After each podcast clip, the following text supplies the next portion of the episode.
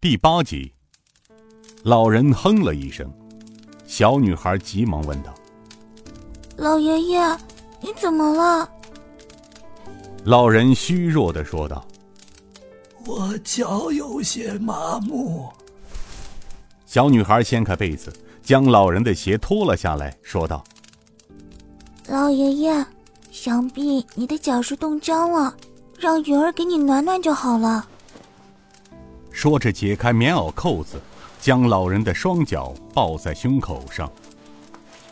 泪水从老人的眼眶里娓娓流出，他怎么也想不到，两个幼小的孩子会如此对待一个素未平生的老人。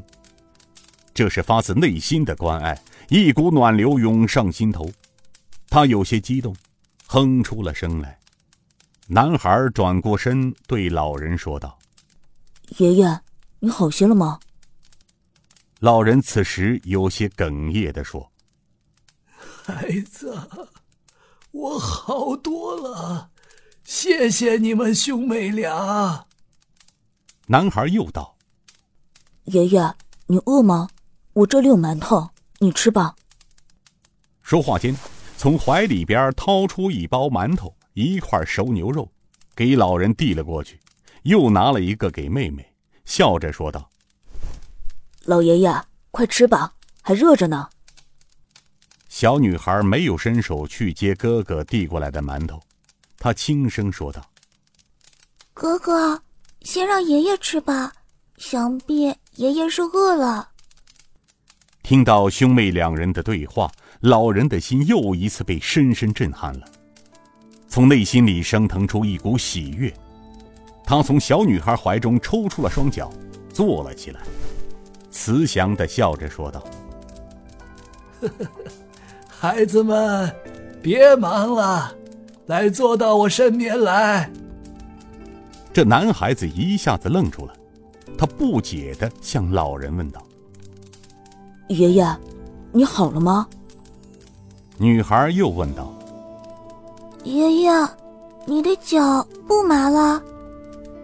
此时，老人哈哈的笑道：“好了，都好了，来来，坐到我身边来暖一点儿。”男孩呆呆的站着没动，老人向他招了招手，笑着道：“ 你叫尹建平，小名叫平儿，对吧？”说完，他又扭头对女孩问道。你叫尹云云，小名云儿，对吧？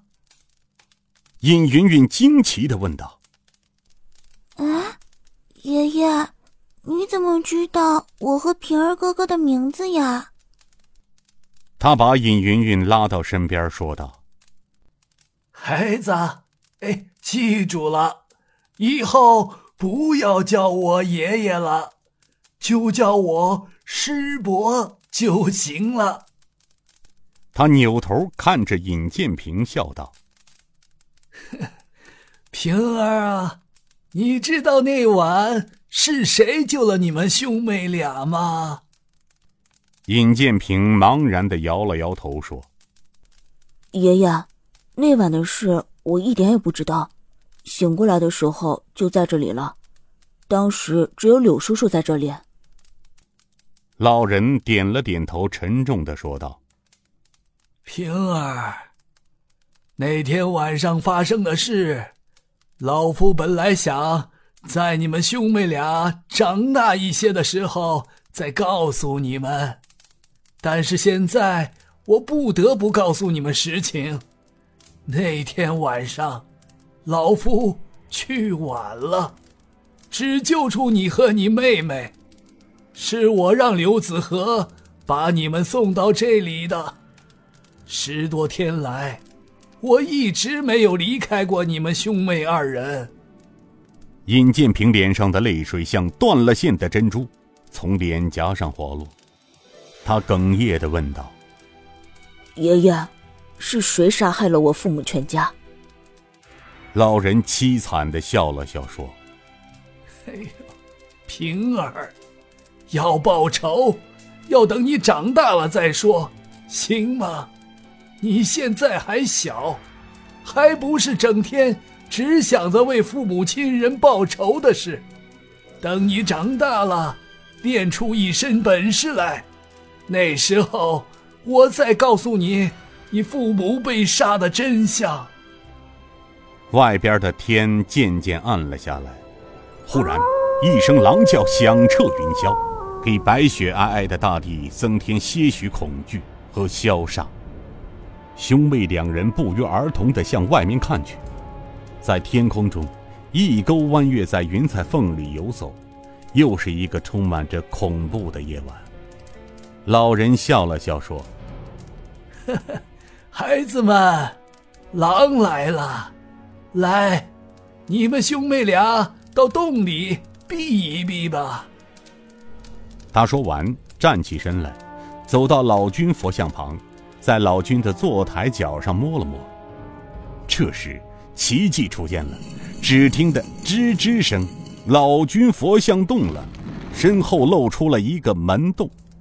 老人顺手从火堆里拿起一根燃烧的柴火，对尹建平兄妹说道：“平儿，带你妹妹到洞里暂避一下，等老夫打发了狼群后，你们再出来。”来，云儿，师伯抱你上去。